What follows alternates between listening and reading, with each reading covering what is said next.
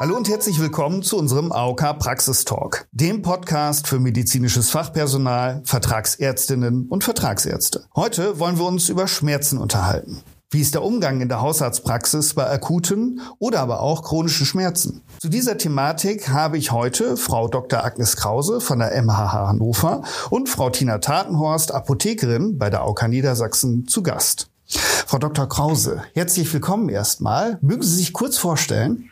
Hallo und danke für die Einladung. Ich bin Agnes Krause, ich bin Ärztin für Anästhesie und Allgemeinmedizin und führe die Zusatzbezeichnung Palliativmedizin und spezielle Schmerztherapie. Wunderbar. Danke erstmal für den Moment. Frau Tatenhorst, sind Sie auch so nett und stellen sich einmal kurz vor? Ja, gerne. Vielen Dank für die Einladung zunächst. Ich bin beratende Apothekerin bei der AOK Niedersachsen und ähm, habe tatsächlich ähm, viele praktische Berührungspunkte mit Hausärzten eben in den Beratungen in der Kombination mit der KVN. Okay, wunderbar. Danke auch hier für den Moment. Dann kommen wir gleich zu Ihnen, Frau Dr. Krause. Ähm, wenn wir mit unserem heutigen Thema starten, was ist eigentlich der Unterschied zwischen einem akuten und einem chronischen Schmerz und wozu muss man das überhaupt wissen? Ja, also akut auftretende Schmerzen, die klingen von selbst ab sobald die auslösende Ursache geheilt oder beseitigt ist. Und diese Schmerzempfindung ist sehr wichtig. Es hat eine Warnfunktion und äh, es gibt tatsächlich Menschen, die sind genetisch nicht in der Lage, Schmerzen zu empfinden und die werden selten älter als 20 oder 30 Jahre, weil eben diese Warnfunktion nicht vorhanden ist. Nur leider tendiert eben ähm, dieser akute Schmerz dazu, in einen chronischen überzugehen. Das hat ganz, ganz komplexe pathophysiologische Mechanismen. Am Ort des Geschehens zum Beispiel, wenn ich eine Handverletzung habe, da verändert sich die, die Botenstoffe verändern sich, die Mediatoren, die ausgeschüttet werden. Und das gibt eben einen konstanten Reiz zum zentralen Nervensystem, zum Gehirn. Und auch dort gibt es Änderungen, die eben vonstatten gehen. Auch da werden andere Mediatoren freigesetzt.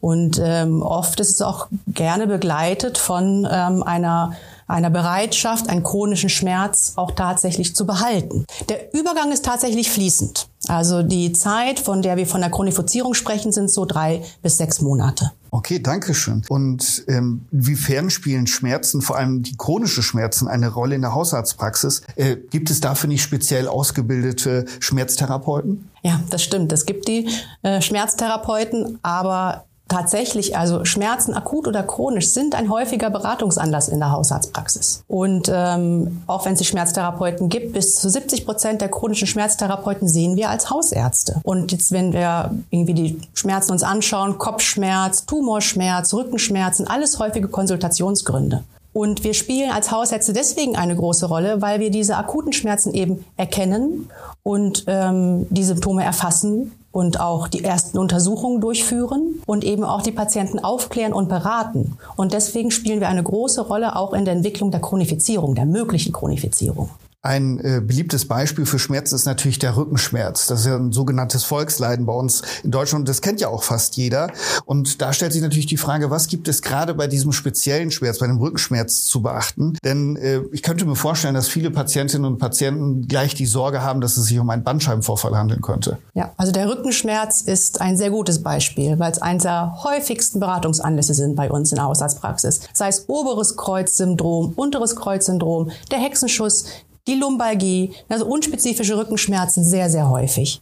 Und ähm, auch deswegen so wichtig, weil sie die Listen der Arbeitsunfähigkeit und Berufsunfähigkeit einfach anführen. Ne? Das hat auch durchaus nochmal Konsequenzen. Und äh, auch da, bezogen auf Anamnese, Diagnostik, Aufklärung, haben wir als Hausärzte eine ganz zentrale Rolle. Und das Schöne ist, ähm, dass wir als Hausärzte, wir haben ja nicht viel da. Ich habe kein MRT, ich habe kein Sinti, ich habe kein CT, brauche ich aber auch nicht. Ne? Ich habe meine Augen, ich habe meine Hände, ich habe einen Reflexhammer und kann damit sehr viel ausschließen, sehr viel mir anschauen. Also durch meine Anamnese, wo ist der Schmerz, wie strahlt er womöglich aus, wie ist die Schmerzqualität in der Untersuchung, ähm, um zu schauen, ähm, wo gibt es vielleicht sensible Ausfälle? Wo ist eine Muskelfunktion vielleicht gestört? Da sind wir wie eine Landkarte. Und wenn ich den Patienten erstmal in Ruhe anamnestiziere und symptomorientiert gezielt untersuche, ähm, dann tue ich das so und erkläre es auch dem Patienten, dass wir eben wie eine Landkarte sind. Und das fügt sich alles zusammen der Schmerzort, eine mögliche Ausstrahlung, die Sensibilität, die vielleicht verändert ist, bestimmte Muskelgruppen, die nicht mehr so gut funktionieren und dazugehörig ein Muskelreflex, der verändert ist, würden mir aufzeigen, dass da vielleicht ein Bandscheibenschaden vorliegen könnte. Wenn das aber nicht vorhanden ist, kann ich eben die Angst schon mal nehmen und sagen, das ist ein unspezifischer Rückenschmerz. Wir müssen erstmal kein Bild machen und es wehen keine Fahnen. Und da wieder Stichwort Fahnen. Es gibt Red Flags, auf die ich achten muss. Mhm. Fieber, ähm, sogenannte B-Symptomatik, Gewichtsverlust, Nachtschweiß. Wenn das aber alles nicht vorliegt, habe ich auch die Leitlinie, die mich da unterstützt und sagt, bitte keine Bilder machen. Nicht sofort. Ähm, das war jetzt der Bereich der Anamnese. Wenn jetzt der Patient akut beim Hausarzt sitzt und Schmerzen hat, zum Beispiel die klassischen Hexenschuss hat, äh, was kann man dann in der Hausarztpraxis tun? Da gibt es verschiedene Möglichkeiten. Also zunächst appelliere ich sehr, sehr gerne an die Selbstwirksamkeit. Ne? Also in Bewegung bleiben, leichte Stretching-Übungen, spazieren gehen. Denn wenn es irgendwo ein Problem gibt, es gibt ja selten eine Ursache für diesen akuten Schmerz, ähm, aber was immer oder fast immer vorhanden ist, ist so ein muskulärer Hartspann, der einfach diesen Bereich, der nicht gut funktioniert, wo das Problem liegt, schützt. Und dann habe ich so einen Teufelskreis. Und den zu lösen, man muss in Bewegung bleiben, Wärme und wirklich einfach nur ein Dinkelkissen oder eine Wärmflasche reichen da aus, ähm, kann wirklich viel lindern. Muskelrelaxantien, meiner Erfahrung nach, bringen nicht so viel. Auch da sagt die Leitlinie eher keine Evidenz. Ähm, auch Hände weg eher von Spritzen. Wobei auch da denke ich, naja, wer heilt, hat recht. Jeder hat seine eigenen Kochrezepte, jede Praxis, jeder Kollege. Wenn man sagt Neuraltherapie oder auch Quaddeln, Lokalanästhetika injizieren in diese Muskelverhärtung, kann man machen. Opioide eher bitte nicht. Ähm, aber wenn Analgesie medikamentös, dann können wir durchaus mal über Nicht-Opioide sprechen. Also da kann ich auch vielleicht noch einen Hinweis geben. In meinen Beratungen ist häufig Unsicherheit in Bezug auf die Muskelrelaxantienverordnung bei äh, nicht chronisch, äh, nicht spezifischen Kreuzschmerzen. Und Sie sagten das ja schon, die ähm, nationale Leitlinie schließt das sowohl für die akute wie auch für die chronische, äh, nicht spezifische Kreuzschmerzen eigentlich aus und bewertet das negativ. Also hier nochmal der Hinweis, dass wenn Sie Muskelrelaxantien hier verordnen möchten, dann wirklich nur kurzfristig und ähm, begrenzt einsetzen. Denn auch hier haben wir eben neben den gastrointestinalen Beschwerden und den zentralen nervösen Nebenwirkungen auch häufig ähm, Allergien auftreten. Das führte zum Beispiel dazu, dass das Tolperison auch ähm, der, als Muskelrelaxantien vom Markt verschwunden ist. Und wenn man ähm, das äh, hier anwendet, würde man sogar im Off-Label-Use arbeiten. Frau Dr. Krause sprach eben von den Nicht-Opioiden. Und dazu zählen ja auch die nicht steroidale Antirheumatika. Und soweit ich weiß, die kann ich ja auch ohne Rezept einfach in der Apotheke kaufen, oder?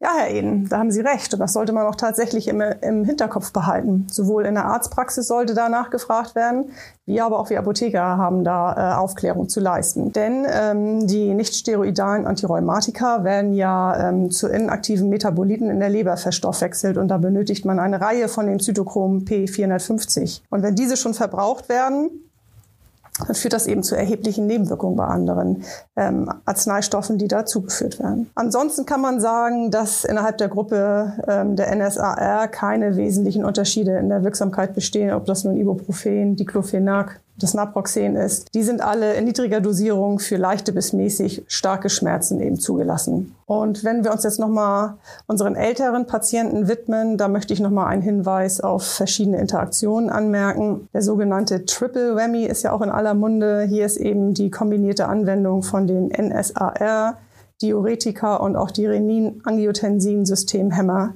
zu nennen.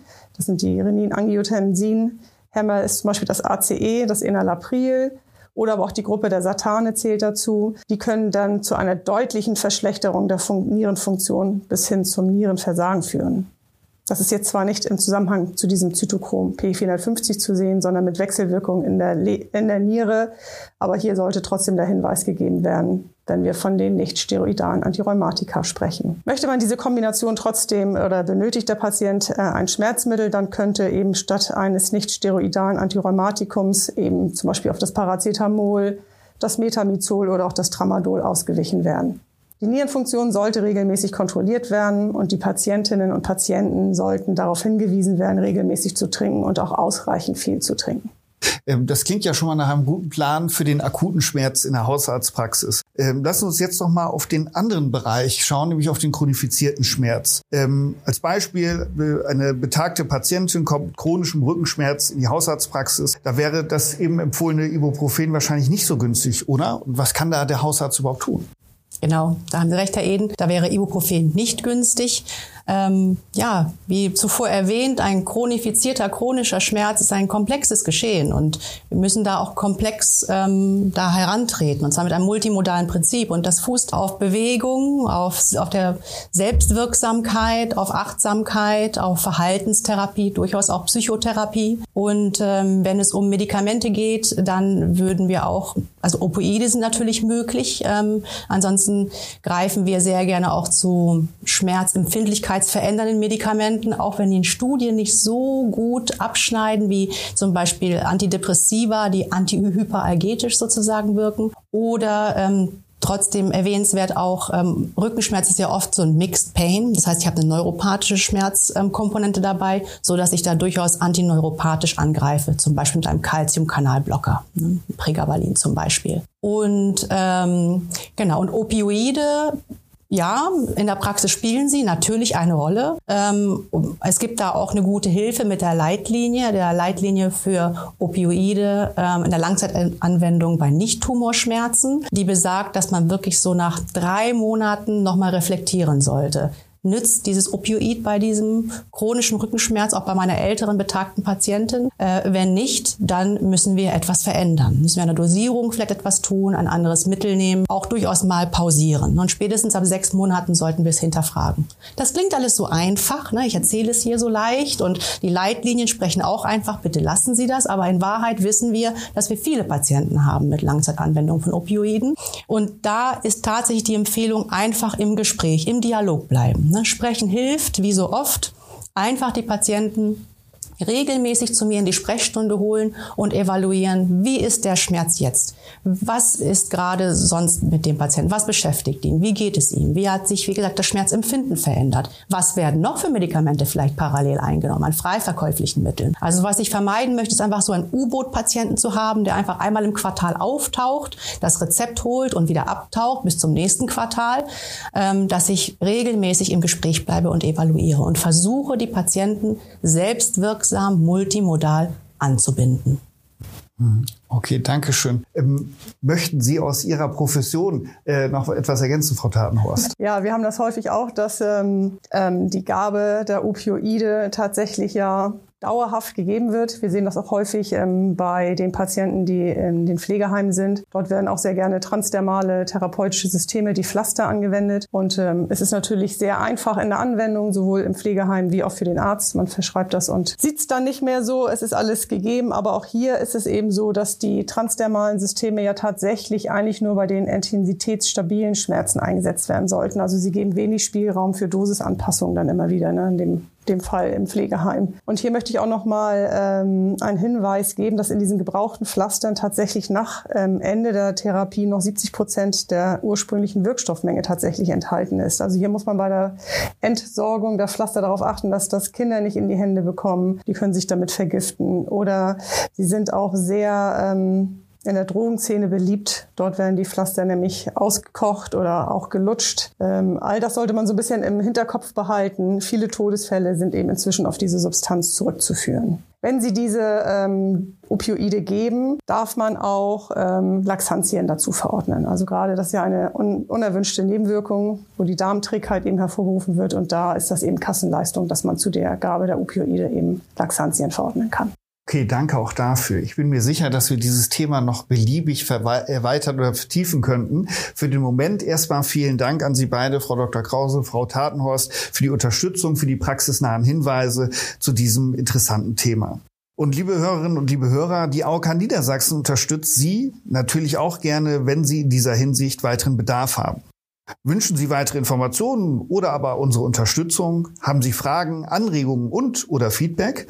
Dann schicken Sie uns doch einfach eine E-Mail an praxis-talk.nds.aok.de. Wir wünschen Ihnen weiterhin alles Gute und natürlich einen erfolgreichen Praxisalltag und freuen uns, wenn Sie auch demnächst wieder reinkommen.